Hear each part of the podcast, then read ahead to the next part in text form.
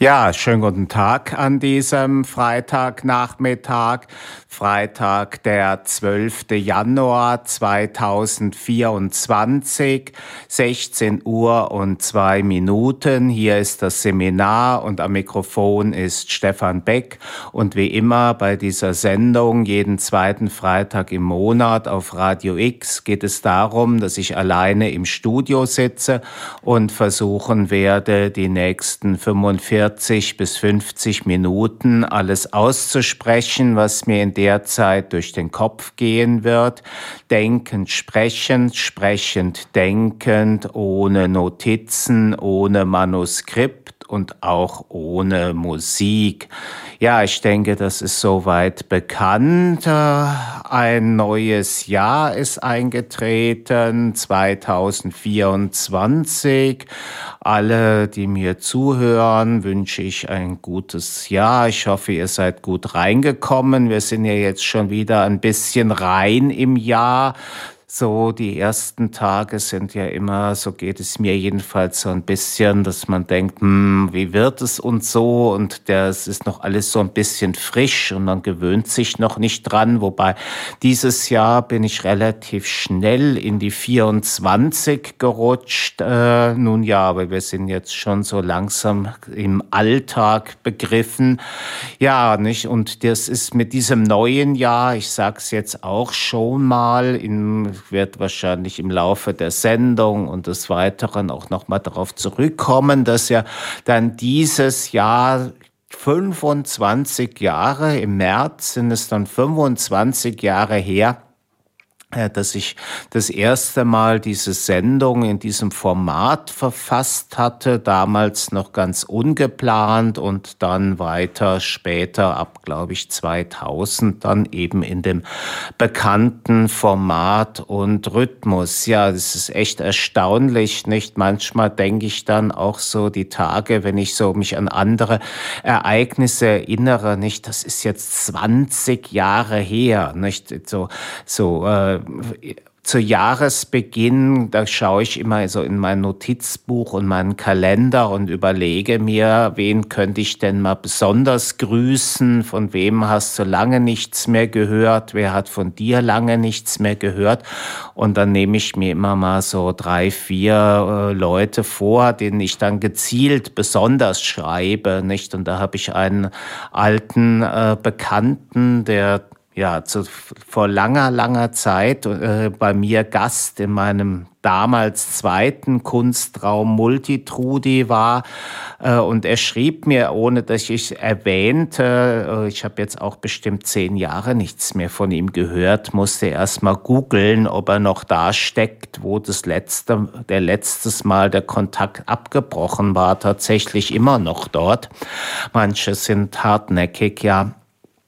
Also ähm, ja, und er schrieb von selbst, äh, dass er sich an Multitrodi erinnert und ich dachte dann irgendwie, dachte ich, Mensch, das sind jetzt 20 Jahre her, ne? 20 Jahre äh, dass, dass ich diesen Kunstraum damals, nicht im März, dann vor 20 Jahren ist auch da Atelier Frankfurt in der Hohenstaufenstraße, was es jetzt auch nicht mehr gibt. Ich war jetzt auch länger nicht mehr dort, ob sie diese Brache da gebaut haben vor zwei oder drei Jahren. Äh, hab ich, ähm, bin ich da mal vorbeigekommen. Da war ja auch gegenüber das mein altes Atelier, was ich zu dem Zeitpunkt, naja, auch schon eine Weile, ne, das wäre dieses letztes Jahr 23, da waren es 30 Jahre, dass ich in dieses Atelier gezogen bin. So um die Zeit, Januar, Februar 93, naja, jedenfalls äh, gegenüber ob da jetzt diese Brache, die ich damals entdeckt hatte, ne, die haben ja 2014, also genau vor zehn Jahren, haben sie das, dieses alte, das war ja, hm, war das Bundesbahn oder sowas ähnliches, das haben sie ja abgerissen und dann sind diese Künstler, sind ja da in die Hanauer Landstraße, Schwedlerstraße umgesiedelt worden, auch nochmal eine extra Geschichte. Jedenfalls, ja, ne, dachte ich, boah, vor 20 Jahren, das weiß ich noch, da war ich so eine der ersten. Ich habe im August August habe ich da eröffnet und ich glaube so in eine so Anfang September äh, da stand Patrick da vor der Tür, da war um die Ecke sollte irgendeine Veranstaltung bei Atelier Frankfurt sein, die aber nicht stattfand. Und da haben sich wohl so mehrere äh, die haben wahrscheinlich auch gesucht, ne? die Tür war zu und dann haben sie gedacht, vielleicht ist es irgendwo anders. Das war ja ein Gelände, da ging man auch noch durch so einen Hinterhof, da waren ja auch noch, da waren ja noch andere Mieter, also die dann auch schrittweise da vertrieben wurden. Nebenan war mein Ateliernachbar Hendrix, der dort irgendwie so ein, so ein Möbellager betrieb oder so ein, oder so ein Abverkauf mit Gebrauchtmöbeln. Und äh, naja, jedenfalls zog da wahrscheinlich so ein Trupp herum und Patrick blieb da bei mir hängen, weil ich war ja in der Pförtnerloge, ne? da brannte Licht und vielleicht hatte ich schon Gäste. Naja, und irgendwie sagte ich damals, na komm doch rein und er kam dann rein, ja, und er kam und blieb, ne? bis er dann, äh, der ist dann, der war hier, war hier an der Uni beschäftigt, äh, glaube ich, auch noch ganz neu in Frankfurt, sich so noch so am Umschauen und orientieren. Naja, und glaube ich, war er doch Endeffekt leider hier nicht sehr glücklich an der Uni und ist dann nach Köln gewechselt. Ja, das waren schon kaum zwei, ich glaube schon 2006, also er war kaum zwei Jahre. Und ich denke, dann habe ich ja das noch bis 2010 weitergemacht. Äh, also was und, und jetzt ist es auch schon wieder so lange her, äh, dass es das gar nicht mehr gibt. Ne? Also das auch schon, denke ich mir, Wahnsinn. Ne? Jetzt sind manche Dinge, ne? 20 Jahre, ne? nächste Woche äh, das habe ich mir schon markiert. Da war ich vor 20 Jahren im Januar 2004 war ich in Malmö. Da habe ich noch Turntable Music gemacht, also so mit Plattenspieler. Ne? Den Raum gibt's immer noch, glaube ich. Ich weiß aber nicht, ob sie noch so ein Programm machen. Ne? Da war ich, äh, als ich letztes Jahr oder ein oder zwei, vor zwei oder drei Jahren auf jeden Fall die Galerie 21 in Malmö. Ne? ist unglaublich, vor 20 Jahren, ne? Wahnsinn, ne? Das ist jetzt auf einmal, denke ich mir manchmal, was hast du in der Zeit gemacht? Naja, also das neue Jahr, nicht? Also vielleicht einfach auch äh, die erste Sendung hier wieder prima aus Studio 1. Äh, nach mir heißt es, sollte niemand kommen. Naja, also ja, wieder ein neues Jahr. Ich hatte ja die Dezember-Sendung hatte ich ja dem Jahresrückblick gewidmet und ihr könnt auch bei meinem Blog auf ThingLabs das auch nochmal schriftlich nachlesen, dass mir ja auch äh, das Jahr 2023 recht gut geglückt ist, also kurioserweise, denn an, an Negativitäten äh, ist ja nun kein Mangel, ne, wenn man jetzt zum Beispiel eben an die, ja, nicht wahr, den, zum Beispiel eben den Krieg an die, in der Ukraine denkt, da habe ich die Tage wieder dem hiesigen SPD-Abgeordneten ne, aus meinem Wahlkreis, wenn man das so sagen kann, Herrn Zorn, äh, einen zornigen, nicht, naja, nicht ganz zornigen, aber trotzdem wieder nochmal eine E-Mail geschrieben, äh, was denn nun endlich wird mit den Taurus-Raketen und äh, noch viel wichtiger eben mit der strategischen Ausrichtung, ne, dass uns mal unser Bundeskanzler erzählt, was er denn nun endlich möchte mit der Ukraine, wie das denn nun, wie dieser Krieg beendet werden möchte. Ne? Und auch, was mir auch immer wieder die Tage kam, die Außenministerin. Ne? Ich höre immer, ich weiß nicht, wie es euch ergeht, ich höre immer wieder, ja, Frau Baerbock ist im Nahen Osten, also zweifellos ist das auch nicht unwichtig. Aber ich frage mich, wie hat sie nicht mehr mal auch was mit der Ukraine zu tun? Ne? Da gäbe es, eigentlich ist das ja eine riesige Baustelle. Ne?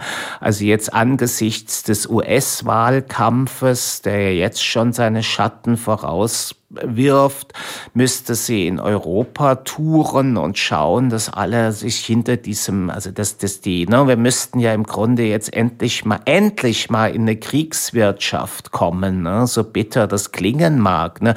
Da muss ganz Europa, ne, im Radio kam neulich, die EU hat ja der Ukraine für 2023 eine Million Artilleriegranaten versprochen, geliefert wurden aber nur 300.000. Ne? Also natürlich kann Deutschland das nicht alleine ausgleichen. Ne? Da müssen alle sich dahinter stellen und das Ziel eben äh, der Ukraine so viel als möglich zu liefern von allem, von allem. Äh, die, da, da muss die Außenministerin, die muss dann die Türkei auch im Blick haben, Ungarn insbesondere. Ne? Dann müsste die Außenministerin Ministerin, die, die Schwellenländer, die, wie man so sagt, aus dem globalen Süden in eine Anti-Russland-Koalition ziehen. Da darf Russland irgendwie nichts mehr irgendwie bewerkstelligt kriegen. Und zuletzt wahrscheinlich fast auch noch das, das Wichtigste oder zumindest Zweitwichtigste wäre China. Äh, die, die Außenministerin müsste nach China reisen und China davon überzeugen, die Unterstützung für die Ukraine aufzugeben. Das wäre das wär ein heftiger Schlag gegen Putin. Nur so ein kleines Detail Partei las ich äh, in einem Blogbeitrag oder war es Twitter, äh, dass auf beiden Seiten, äh, ukrainisch oder und russisch, jeweils an die 100.000 Drohnen im Einsatz sind. Und Zelensky hat angekündigt, bis zum Jahresende, also innerhalb eines Jahres 2024, die Produktion von Drohnen auf zwei, auf eine Million zu steigern. Und woher kommt das Ganze? Aus China. Sowohl fertige, oftmals so Consumer-Drohnen, ne, bis hin zu Ersatzteilen und Bauteilen. Die, die, sowohl die Ukrainer wie auch die Russen sind enorm kreativ da drin, neue, also Drohnen äh, aus, aus bestehenden Bauteilen zusammenzubauen. Ne. Neulich sah ich, äh, was und was es alles für Dinger gibt. Also zum Beispiel bauen die Ukrainer auch so kleine Fahrzeuge, so, so ferngelenkte Autos, äh, äh, wie so Kinder, mit, die da so rumrasen. Ne? Und zwar einerseits zum Beispiel welche, die einfach eine Granate tragen und dann fahren die da übers Gelände und fahren dann bei den Russen in den, in den Schützengraben. Und, das habe ich jetzt die Tage gesehen, so ein Ding, was Minen verlegt. Das hat so einen kleinen Rutsche, da hängt die Mine drin und wenn dann kommt dann so ein äh, ferngesteuertes Signal und dann wird so ein Hebel umgeleitet und dann rutscht die Mine. Ne? Also auch unglaublich, ne? Gerade und dann natürlich auch die die sogenannten FPV-Drohnen, First Person View Drohnen, äh, die haben äh, in der Panzerbekämpfung äh, die die Raketen äh, ähm, abgelöst, weil es viel einfacher und effektiver und billiger. Du nimmst eine Drohne für 1000 Euro und hängst da eine Granate drunter äh, und dann dann donnerst du das Ding irgendwo in Schützengraben oder in die ähm, ähm, in, in einen Panzer rein. Ne? Und irgendwie eine, so eine Rakete, äh, so eine Panzergranat, äh, Panzer, Anti-Panzer-Rakete kostet an die 10.000 Dollar und dann so eine Drohne kostet nur 1.000 Dollar und die kaufst du einfach irgendwo im, ich sag mal, Spielzeugladen. Ne? Aber es wäre eben auch für Russland, äh, wäre das ein Ding, wenn die, auch die Russen machen solche Sachen. Ne? Und das wäre halt so ein Ding, wenn die, äh, wenn China äh, die Russen damit nicht mehr beliefern würde, wenn China kein Öl und Indien auch kein Öl mehr aus Russland, ne, dann würden eben momentan verkauft Russland das 90 Prozent seines Öls an Indien und China, ne, wenn die das nicht mehr. Ne, und da müsste auch unsere Außenministerin äh, neben dem da doch eben trotz so wichtigen äh, Nahostkonflikt, ja, der ist ja auch noch nicht, ja, das wird auch noch weiter so weitergehen. Aber lassen wir das mal. Ja, also 2024. Ich habe mir zwei Dinge vorgenommen, äh, die mich auch beschäftigen, unter anderem. Also einmal Punkt eins, ich will nach Grönland. Äh, ich will nach Grönland reisen und Punkt zwei, äh, ich will endlich aus Frankfurt wegkommen. Also ne, Punkt eins habe ich ja auch schon lange vor, äh, immer wieder. Das ist ja auch durch Corona durch Corona ähm, behindert worden. Aber jetzt sieht es ja so aus, als würde das im, ähm, im Sommer, wenngleich ja momentan immer noch die, die Zahlen sehr hoch sind. Ne? Es hat mich übrigens, aber es war kein Corona, nach Weihnachten arg, arg, arg erwischt. Also ich habe zweimal getestet, kein Corona, toi, toi, toi, aber echt eine biestige Erkältung. Also ich mache das daran fest, oder verantwortlich, dass ich wahrscheinlich durch all diese sozusagen Abstandsregeln und sich fernhalten und Maske. Also ich trage eigentlich fast nur Maske, wenn ich draußen unterwegs bin, ob im Supermarkt oder in den öffentlichen Verkehrsmitteln, dass man sich so vielleicht so an die normalen Erreger äh, gar nicht mehr gewöhnt. Ne? Früher hat man sich hier und da so ein Ding gefangen und hat sich daran abgearbeitet an so einem Virus oder Bacillus ne? und das fällt wahrscheinlich weg ne? und dann äh, kriegt's ein, umso schlimmer. Ne? Also es ist eigentlich erst so vor paar Tagen, jetzt habe ich manchmal noch so einen Tick, das Gefühl, so ein Prozent ist immer noch ne? so eine Art Schlappheit oder so eine, so eine Müdigkeit. Da denke ich mir, Mensch, so muss es den Leuten ergehen, die Long-Covid haben. Ne?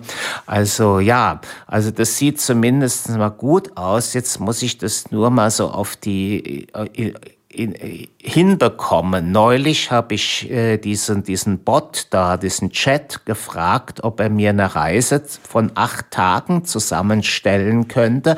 Und es hat ja da flut, flut, flut gemacht. Also da war ich echt erstaunt. Äh, das klang auch gar nicht so, habe ich gesagt, irgendwie, äh, sag mir acht Tage Grönland hin, äh, Start in Kangalussak, Ende Kangalussak. Und dann hat er mir da was vorgeschlagen. Jetzt ist natürlich die Sache die, ich muss das natürlich trotzdem alles buchen, ne? die, die, die, die, die Wege, die Hotels, die Unterkünfte. Ne? Und das ist ja sozusagen, Grönland ist jetzt nicht unbedingt das touristischste äh, Reiseziel.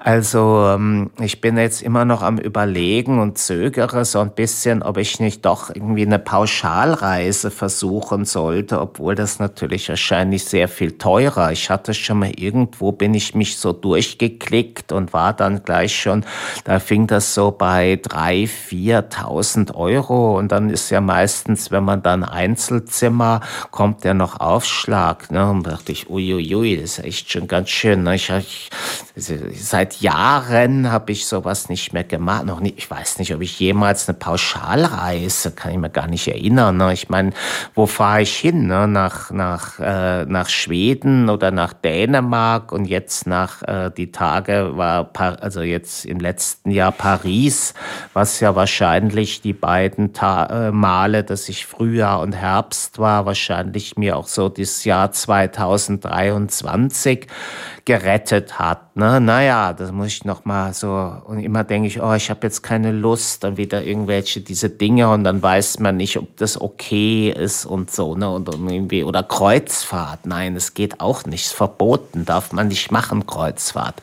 Ne?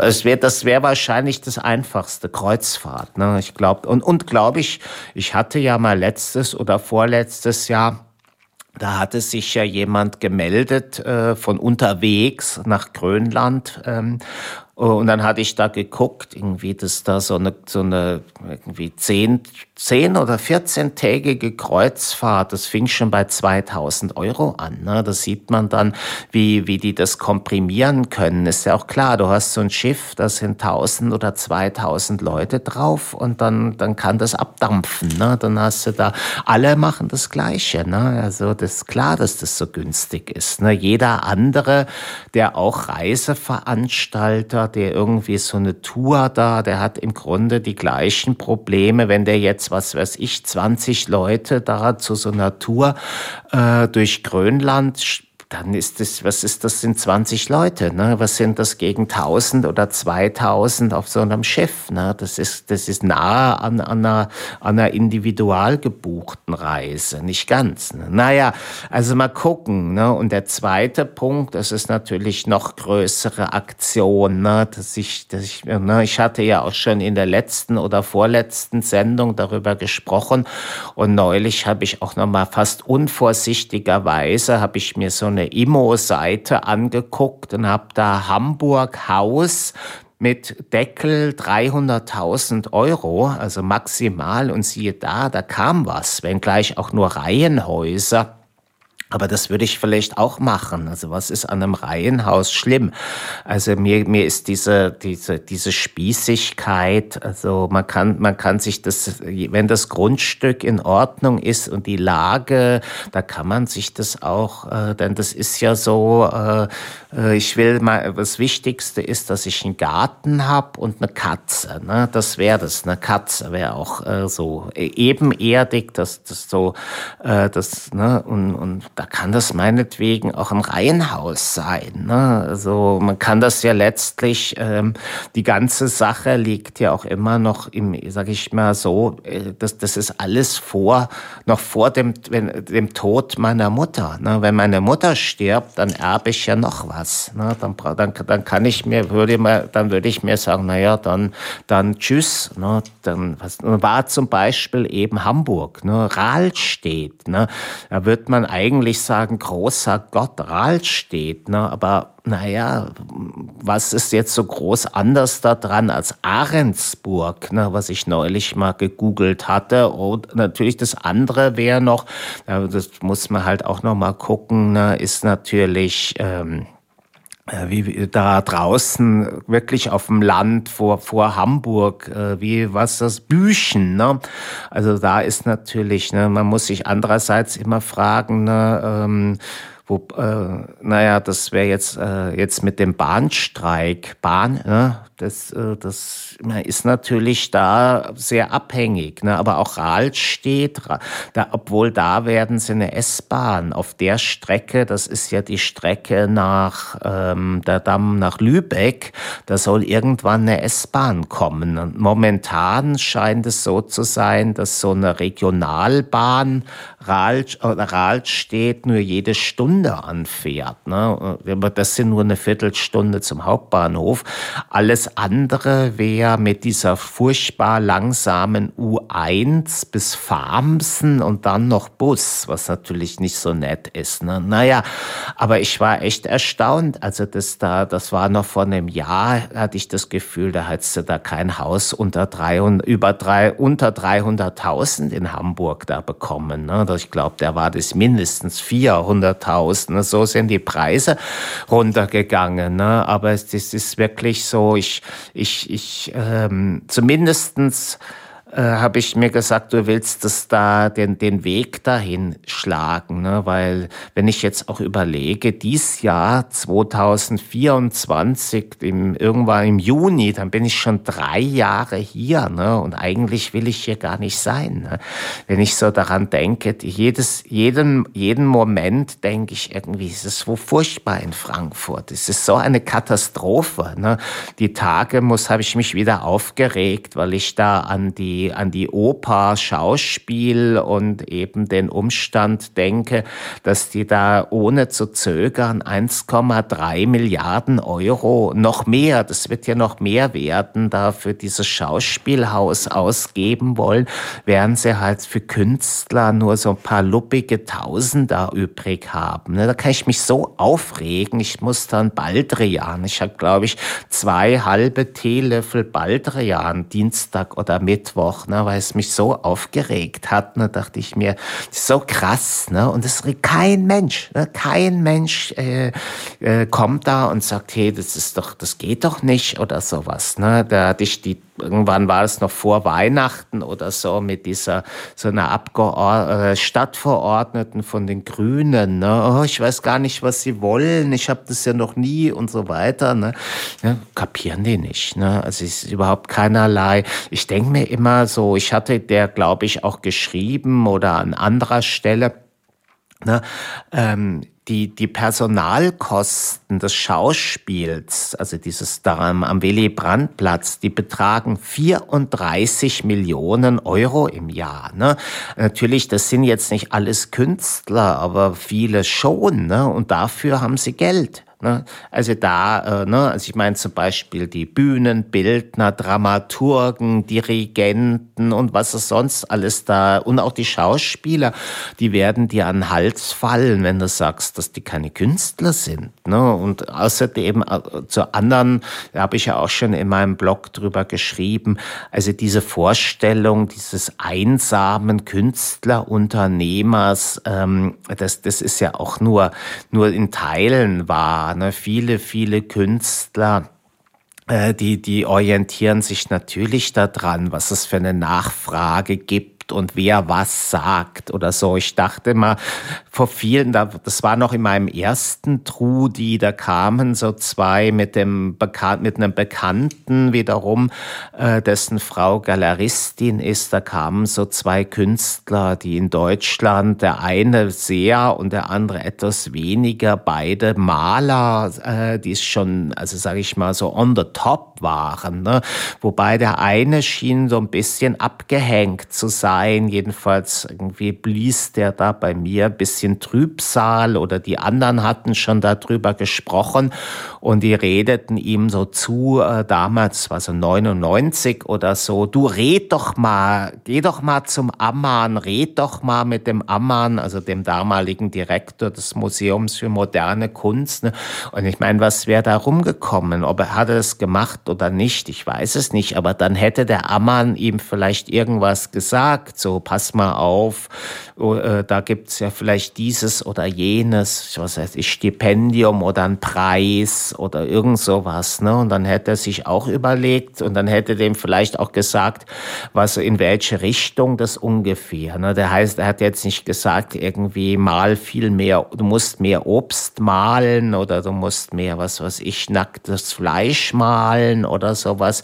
Wobei auch das gibt's. Ne? Also ich denke, das sind zum Beispiel bei Galeristen, da gibt's überhaupt keine Hemmschwellen. Wenn es irgendwas sich verkauft, dann sagen die, was weiß ich, irgendwie mehr Titten oder sonst irgendwas malen. Das kommt gut rüber. Ne? Also das, äh, das kenne ich genug von Kollegen und Kolleginnen, die dann irgendwie, ja, aber mein Galerist hat neulich angerufen und gesagt, ich muss noch mehr davon malen und so weiter. Ich habe überhaupt keine Lust und so. Ne?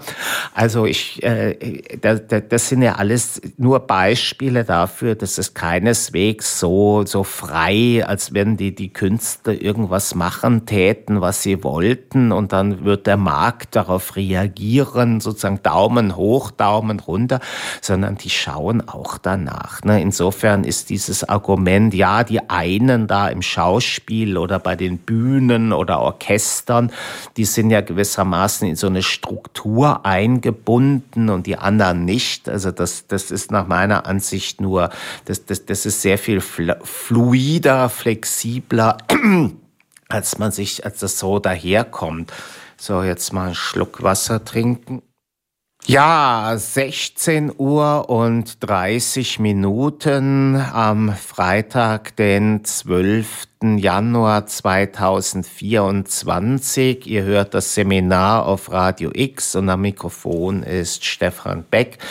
Ja, und wie gesagt, also dieses äh, Gefühl, so, das, das, das ist endlich zu, wieder zu schaffen. Nicht? So, das war sicherlich, das war in Ordnung, dass ich da vor etwa drei Jahren da in Hamburg eingepackt habe, weil das war mit der Wohnung wirklich äh, da zu Corona-Zeiten. Entschuldigung. Das war mit Corona-Zeiten, war das einfach äh, nicht hinnehmbar. Ne? Aber es wäre, wie gesagt, jetzt an der Zeit, damit ich mich nicht auch weiter aufregen muss. Ne? Also heute auch, auch das andere, ich meine, habe ich heute auch mal noch so einen Tweet abgesetzt ne, und auch einen kleinen Brief, äh, Mail an meine bekannte Kollegin Nina in Hamburg, die schrieb neulich, ha, äh, ich habe Ausstellung und äh, Preis, einen Preis gewonnen und dazu gibt's auch eine Ausstellung in Berlin. Und ich hatte eben mir schon immer wieder mal gedacht, weil es äh, hatte auch so über Weihnachten, da habe ich bei mir im Bücherschrank noch so so äh, frühe Arbeiten von ihr, Kataloge gefunden, wo ich guckte ich so rein und dachte, Mensch, das ist gut, das war richtig gut damals, ne? Und ist auch bis heute äh, gute Künstlerin. Äh, und ich denke mir immer so, wie, wie, wie geht's der damit? Ne? Also so, so fühlt sich das so. Die ist jetzt auch, die ist drei Jahre älter als ich. Also jetzt ist sie auch schon über 60. Ne? Und, äh, und vielleicht hat sie dann auch so, so wie ich, so Déjà-vus im Sinne von vor 20 Jahren, vor 30 Jahren. Ich habe irgendwo in der Kiste, das müsste ich ihr mal schicken, habe ich eine, eine Einladung. Da ist sie damals in Hamburg, in, da in, hm, wie heißt denn das, ich glaube Hohenfelde oder so, dieses ein bisschen seltsame Ecke unterhalb vom Uhlenhorst zwischen, wie heißt dieses, äh, komme ich nicht da, lange, da gibt's so lange, wie heißt das denn, dieses, äh, jetzt komme ich nicht drauf, wie dieses Viertel heißt, aber ist so ein, dieses Hohenfelde oder Eilbeek, das ist auch so eine seltsame Gegend, so ein bisschen undefinierte, da hat sie in so einem Hinterhof ganz, in so einem Lager, da stand kurios so in dem hinten drin, in einem Innenhof, so ein, so, so ein Loft- oder Lagergebäude, hat ja irgendwie normalerweise stehen die Dinger ja meistens an so einem Fleet oder in anderen Ecken, wo mehr Betrieb ist, aber kurioserweise da, also und da hat sie da oben im vierten Stock oder so, so, so ein Loft, ne, und äh, in, zumindest ihrer E-Mail, dem Abspann nach, wohnt sie da immer noch, da, und da ist sie 94 dahin gezogen, ne, Vielleicht denkt sie sich auch so, ah, meine Güte, jetzt immer noch. So, ich weiß mal, die, als ich an und kam in Hamburg ne, vor zehn Jahren, da war sie gerade so ein bisschen, oh, ich habe schon wieder Mieterhöhung, weil ich glaube, das ist, wenn ich mich recht erinnere, es war ein Gewerbevertrag. Ne? Aber anscheinend hat der Vermieter doch nicht so brutal erhöht. Also sie wohnt immer noch da. Naja, aber wie gesagt, ob sie dann auch mal, frage ich mich, ne, aber wie ist es so, so als, ja, schon, man ist so ein bisschen in fortgeschrittenem Alter und schaut so auf sein Werk zurück, ne, wo, wo bin ich damit, ne, und wenn ich, ich weiß nicht, was sie jetzt macht, aber ich habe nichts davon gehört, dass sie irgendwo im Kunstbetrieb angekommen wäre. Auch diese Ausstellung, äh, die ist jetzt auch nicht in einem ganz gewaltiger, in, in, einer ganz gewaltigen Institution, also noch nicht mehr Künstlerhaus Bethanien in, in, in Berlin, also so, so und so, ne, oder sowas, ne, also so wie ich, äh, neulich war sie, glaube ich, irgendwo Braunschweig, Kunstverein oder sowas. Ich meine, das, das ist so die, die, die mittlere, untere, mittlere Liga, so ungefähr, ne, also ich meine, und, und, und ich, wenn ich das glaube, auch da ich jetzt sonst nichts gehört habe, habe, dass sie auch weiter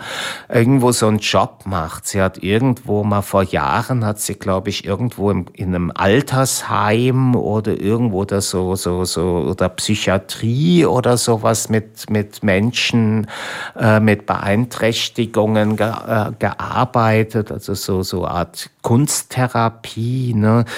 Also denke ich mir auch so, und das hatte ich ja heute auch in so einem Tweet äh, abgesetzt. Ne? Also dies, dieses, dieser Umstand, dass Künstler über Jahre sowas machen, ne? so ich auch. Ne? Also auch, ne? ich dachte auch, das habe ich jetzt noch gar nicht so publiziert, wird auch nochmal, ne? ich habe da, als ich noch gedachte, ja, ich bin so voll, voll und ganz Künstler, 100 Prozent, habe ich gedacht, so, du hast Geld, und du kannst damit deine Kunst fin finanzieren. Ne?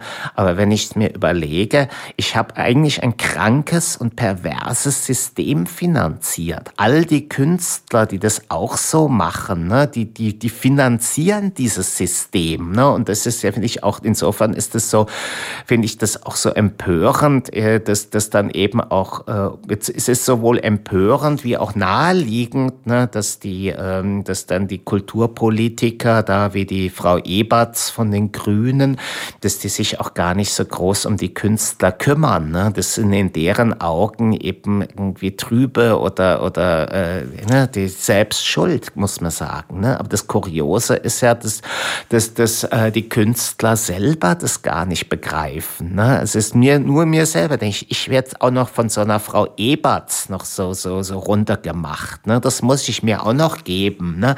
Er wird noch nicht mehr ernst genommen von so einer Frau. Ne?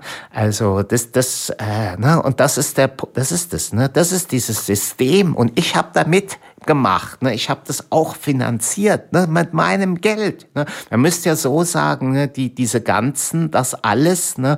was die Künstler gewissermaßen da reinstecken, das schuldet ihnen die Gesellschaft. Ne? Ich muss ja gestehen, auch dieses, dieses Bürgergeld, dieser, das ist so ein typischer SPD-Müll. Ne? Das, das, ähm, also ich meine, der Begriff, also die, die, der, der Umstand, dass Menschen, die in Not sind, äh, dass die unterstützt werden, das ist eine ganz andere Sache. Aber dieser schleimig, diese, diese, diese, dieser kuschelig schleimige Begriff des Bürgergelds, hey, ich bin doch auch Bürger, ne?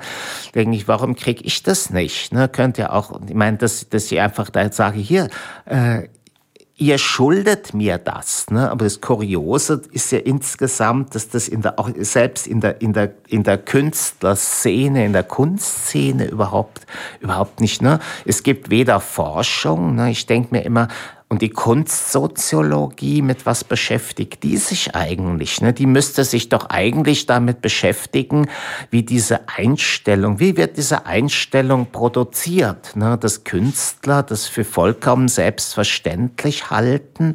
Ne? Das ist ja in anderen Fällen nicht der, äh, berufen. Ne? Also wenn du da, was weiß ich, als, als als Schreiner oder Tischler oder Automechaniker, so äh, wenn du da nicht äh, der Geld verdienst, äh, dann gibt es zwar vielleicht sogar eine, so eine Übergangsfrist, also es gibt immer eine gewisse Elastizität darin, ne? also dass das nicht von Knall auf Fall und heute oder ne, kam ich eben hier in Bockenheim in einer, ich weiß nicht, wie diese Straße hieß. Ich meine, erst letztes Jahr ist da eine Buchhandlung, hat da eine Buchhandlung Buchhandlung neu eröffnet. War so ein großer Artikel in der Rundschau. Ah, da traut sich wieder jemand. Buchhandlung und so weiter. Kam ich eben vorbei, irgendwie Abverkauf. Wir schließen. Tja, also das hat sich offensichtlich nicht gelohnt. Ne? Also äh, die Tage war auch irgendwo wieder in den Twitter oder Blue Sky oder sowas. Seid ihr eigentlich alle bei Blue Sky? Ja, irgendwie mal alle, ha, hallo, ja, alle bei Blue Sky? Naja, anscheinend nicht. Hm. Naja, also äh, neue irgendwie Werbekampagne für den Buchhandel. Äh, da zielt es wieder darauf ab, dass man jedes Buch äh, innerhalb eines Tages geliefert bekommt. Und ich dachte mir, na ja, also das ist so eine so und so. Aber letztlich ist der Punkt irgendwie, was will man überhaupt geliefert bekommen? Ne? Also was, wo ist der Inhalt? Ne? Nun gut, ich habe ja, hatte ich davon erzählt, ja in der letzten Sendung. Jetzt lese ich gerade äh, von, äh, von dem Villa Martas hatte ich ja noch eins. Paris hat kein Ende. Auch äh, sehr schön postmodern. Geht's auch nur um, ja, der Autor irgendwie quält sich damit als ein, ein Double in jeglicher, sowohl vom Aussehen wie auch vom Schreiben, der literarischen Produktion, ein Double von Hemingway zu sein. Und er lebt in Paris, weil ja Hemingway auch in den 20 20er Jahren in Paris gelebt hat und da mit dem, heißt der, äh, Scott Fitzgerald, die ja mit dem großen Gatsby, die haben da zusammen gesoffen. Die Bar irgendwo in Montparnasse ist aber anscheinend schon in den 70er Jahren abgerissen worden, sonst wäre es natürlich äh, selbstverständlich, dass der Herr Villa Matas beziehungsweise sein alter Ego in diesem Buch, äh, der hätte natürlich auch in dieser, ich glaube, Dingo oder Bingo, Dingo oder Bingo Bar da abgehangen und hätte wie, wie ähm, äh, Hemingway uns Scott Fitzgerald da gesoffen und er hat wahrscheinlich trotzdem nichts hingekriegt, nichts geschrieben. Ne? Das ist ja, glaube ich, der Dreh der ganzen Geschichte, dass er die ganze Zeit denkt, er wäre so ein Hemingway-Double, ne? während aber der Hemingway es doch geschafft hat, irgendeinen Bestseller oder sowas zu schreiben, das Double es eben nicht hinbekommt. Aber das Tolle im postmodernen Roman ist ja, dass man darüber schreiben kann, dass man verzweifelt schreiben möchte und auch darüber schreibt und irgendwie auch dann vielleicht auch noch Kritiken bekommt und so weiter und so. Ne? Also ein endloser Dreh. Naja, Jetzt habe ich mich aber auch überdreht. Naja, ähm, was wollte ich ja eben diese Frage eben, wie das sein kann, ne? Weil, äh, weil wenn ich auch da zum Beispiel nochmal rückblicken, das kam ja auch neulich, ne? dieser, diese, diese, denke ich mir, na, irgendwie jetzt, jetzt pass auf, dass du das nicht zu ernst nimmst ne? mit dem Theater, wenngleich, das ist ja, dass ich das so wiederhole, das ist ja gewissermaßen mein Keterum Kenseo, ne? und im Übrigen, das muss irgendwie äh, mal sehen, was passiert, wenn die Kosten aus dem Ruder laufen, weiß man noch nicht. Ne? Also ob dann nicht doch die Leute oder eben andere Kosten, ne? denn das Geld ist ja gar nicht da. Ne? Das müssen sie erst mal aufnehmen. Ne?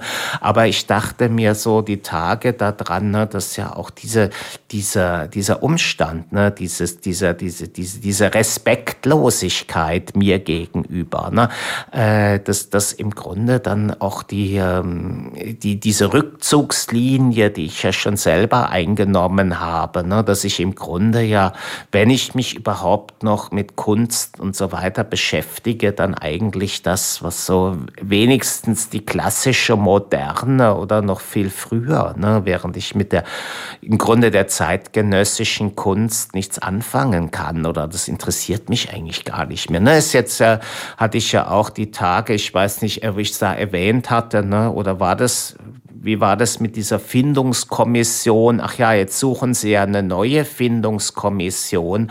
Pascal hatte neulich dazu auch so einen, so einen bissigen Kommentar aus drei.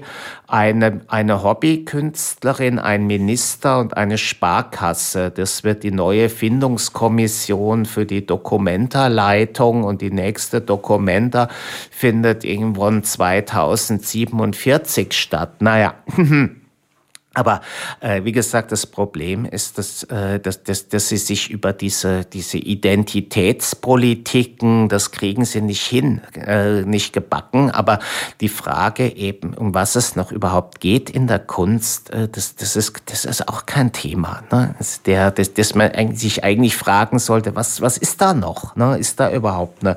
Das wäre halt auch die Frage, äh, die, die ich, die ich äh, die ich Nina, die ich von meiner Kollegin Nina in Hamburg, ne, so irgendwie macht das Wort Kunst und Künstlerin für dich noch Sinn? Würdest du dich noch in diesen Begriffen beschreiben? Ne, wäre, weil ich, also ich, ich mir, mir macht das überhaupt keinen, ich denke mir irgendwie, huh, ne, also will ich damit überhaupt Künstler? Ne, wie, irgendwie, das ist ja, das, ich habe gar keine Lust mehr darauf. Naja, wie gesagt, und ähm, wo war ich da? Ne? Und eben dieser Umstand, eben, den ich auch dieses, dieses, dieses Finanzierungsmodell, ne? dass da kein Mensch kommt und sich, wie, wie kommt es eigentlich? Ne? Also wie, wie, wie hält sich das auch? Ne? Denn das ist ja nicht so, das gibt so viele Künstler, die sich jahrelang, ne? wenn ich so an meine Atelieretage denke, die, die, äh, äh, die, die dort waren, ne? die im Grunde äh, ja, die waren ja alle damals schon Ende 40 irgendwie und, und, und Anfang 50, ne? Und, und keiner hat irgendwie ein Bein auf den Boden bekommen. Ne? Hat, jeder hat irgendwas gemacht, um irgendwie, aber diesen Zustand, ne, um das Atelier zu bezahlen. Ne? Ich habe auch in meinem Blog so einen kleinen Artikel darüber schon verfasst, was das eigentlich bedeutet, eben wie, wie, ist, wie, wie ist es, Künstler zu sein, wenn man eben nicht so in den einschlägigen Verzeichnissen steht? Ne? So wie mal jemand, also ich hatte ich mich, glaube ich, in Düsseldorf oder Braunschweig beworben für eine Professur und dann waren so die, die, die, die, die Auswahl, äh, Gremien, Kriterien waren so schwammig formuliert und ich rief dann da im Sekretariat von der Hochschule an oder dem Personaldingens und ähm, fragte dann, ja, was soll ich denn da einreichen? Und da sagte mir dort die Frau, schick, legen Sie einfach all Ihre Kataloge in eine Kiste und dann wissen wir schon, wer Sie sind. Ne? Also, wobei, da muss man natürlich auch sagen, irgendwie, das müssen, das Kataloge ist schön, aber es müssen natürlich auch beglaubigte Kataloge sein. Ne? Also, ich denke da zum Beispiel auch an eine Atelierkollegin damals von unserer Etage, die, die, die hatte sich einen wunderschönen, aus eigenen Mitteln finanzierten Katalog mit Sonderfarbe, ein unglaublich edles Teil produzieren lassen. Und der, ich guckte das so durch und blätterte von vorne bis hinten und stellte dann fest, das Wichtigste an einem Kat was so ein Katalog auszumachen hat, ist so die die beglaubigende Institution. Wer hat das Ding beglaubigt? Du guckst es von vorne bis hinten, aber es steht da, da müsste so, wenn da stünde, du kannst einen lausigen Katalog machen, aber wenn da steht Museum of Modern Art oder Metropolitan Museum, äh, dann macht das was her. Ne? Also das und andererseits, das macht nichts, wenn du fünf Sonderfarben im Katalog hast, aber keine Institution äh, das beglaubigt. Ne? Also nur als Beispiel dafür für dieses dieses dahin vegetieren, ne? dass man sich so fragt, oh, und wie geht das? Ne? Wie wie wie ne? Äh, und, und also der als, als, als Moment, nein, das war der Punkt, jetzt muss jetzt habe ich mich so ein bisschen verhaspelt, äh, der, der Punkt eben, was, was, ma, was macht es, äh, wie, wie, wie, wie, wie ist man Künstler, wenn man eben nicht beglaubigt wird? Ne? Also wie gesagt, dann, dann macht man so einen Katalog oder man hat ein Atelier, ne, man zahlt dann Geld an die Stadt Frankfurt oder einen privaten Vermieter, nicht wahr? Also man, man, man unterhält gewissermaßen so eine Art Stützpunkte, ne, eben ein Atelier oder den Katalog oder man, man kreuzt auf irgendwelchen Vernissagen auf und so weiter, ne, oder man hat mal eine Ausstellung hier und dort, so im Kunstverein Montes oder bei dem Bock da in Sachsenhausen oder in Hamburg im Westwerk oder Friese oder sowas. Ne? Und wenn man das nicht hat, dann hängt man wenigstens da rum und tut so, als wäre das irgendwie wichtig und so weiter. Ne? Also dass das jedenfalls dieses diesen Zustand, diesen diesen quasi beglaubigt unbeglaubigten Zustand, den finanzieren Künstler. Also damit sie irgendwas sagen können. Ne? Wenn du die ganze, theoretisch könntest du natürlich auch sagen, äh, warum, äh, warum diesen ganzen Aufwand. Ne? Äh, aber das, da ist eben die Kunstszene, sage ich mal, tendenziell mit, mit so einem Puffer natürlich empfindlich. Ne? Also wenn du, was weiß ich zum Beispiel irgendwie, du, du, du, du hängst da irgendwie, du, du schaust, du, du kommst nie irgendwie vorbei oder so und, und äh, so, also das hatte ich auch mal bei mir im Trudi, da kamen auch mal Leute und wollten da ausstellen und von denen hatte ich noch nie irgendwas gehört und da war ich vielleicht so irgendwie skeptisch oder so und dann, äh, ich weiß noch, so ein oder zwei, die dann ganz beleidigt, hey, bin doch auch Künstler. So als, als würde allein das ausreichen, dass man diesen, diesen, dieses Wort ruft, ne?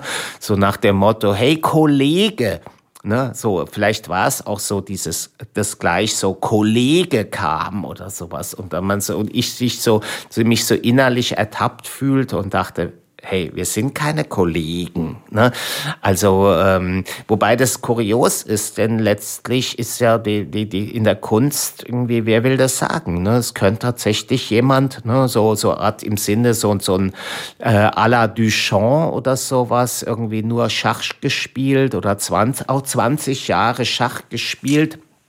Äh, ähm, Ne, könnte ja auch sein, ne? denn das, das ist kurios, ne? denn letztendlich, äh, es gibt ja dadurch, dass es eben keine festen Kriterien gibt, ist es auch letztlich auch denkbar, dass jemand nichts macht. So äh, aller Kafka, ne? Büroexistenz und, und Schriftsteller. Ne? Wer, was hätten die Leute gesagt? Ne? Also Kafka verkehrte aber in literarischen Zirkeln.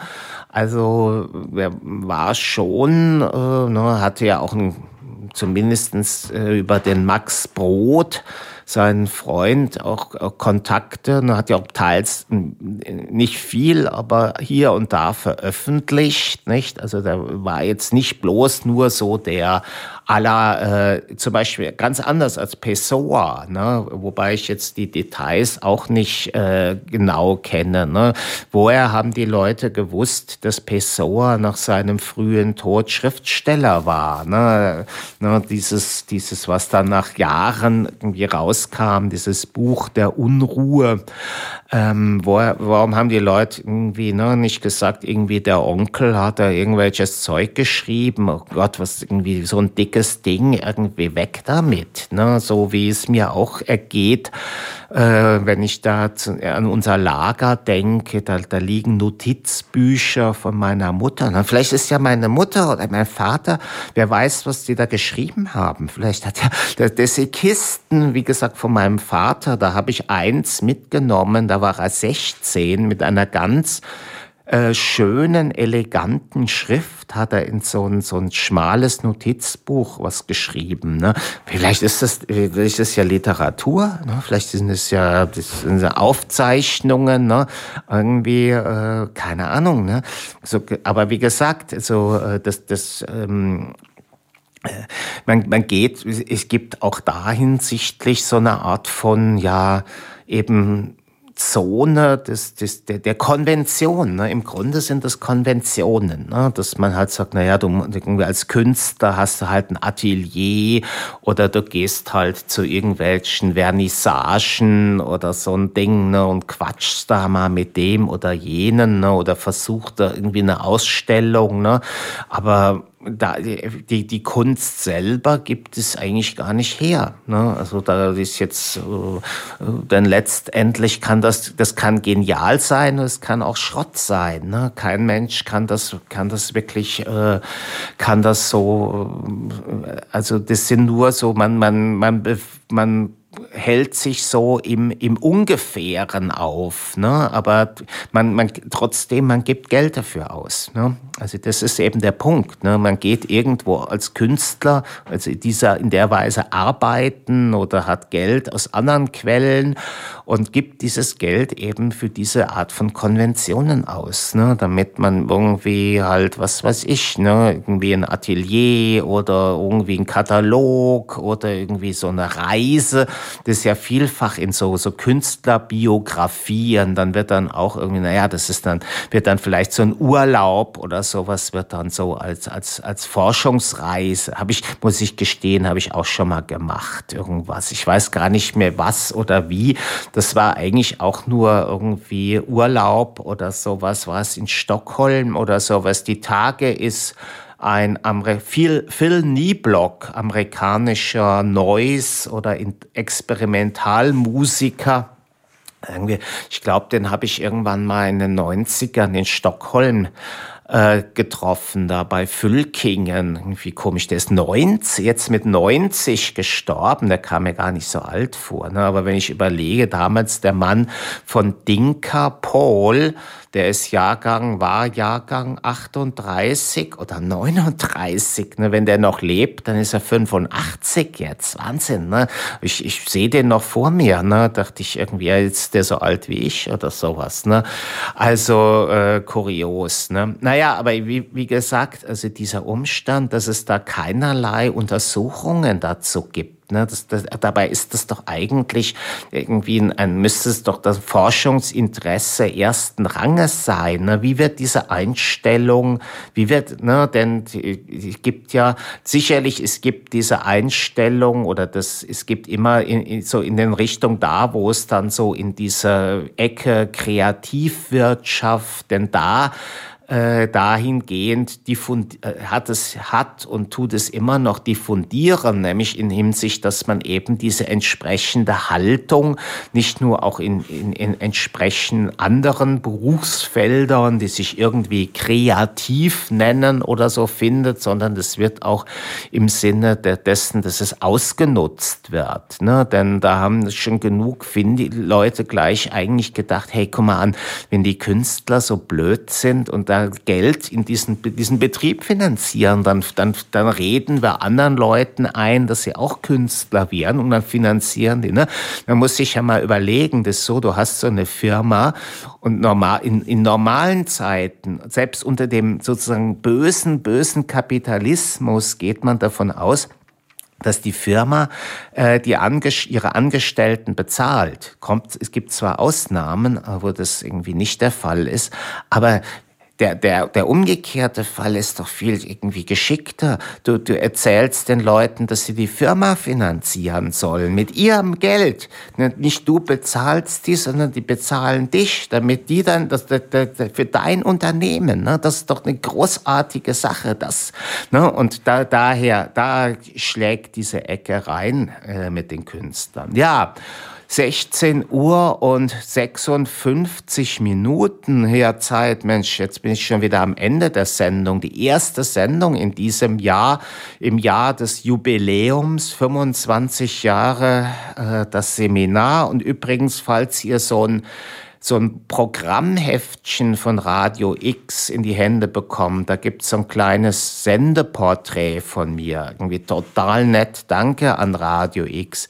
Ja, also die nächste Sendung, äh, die gibt's dann äh, wahrscheinlich, äh, so es aussieht, in fünf Wochen erst, weil ich dann im Februar, Anfang bin ich in Potsdam bei meiner Mutter.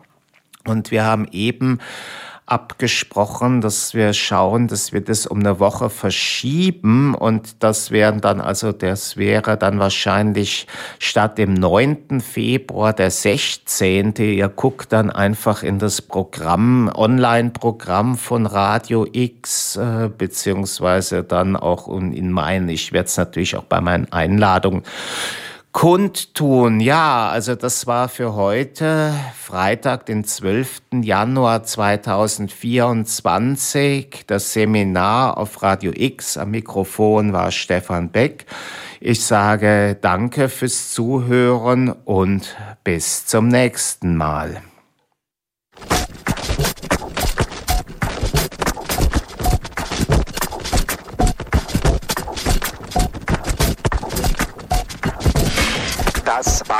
Das Seminar. Am Mikrofon war Stefan Beck. Das Seminar auf Radio X jeden zweiten Freitag im Monat. Auf Radio X jeden zweiten Freitag im Monat. Auf Radio X jeden zweiten Freitag.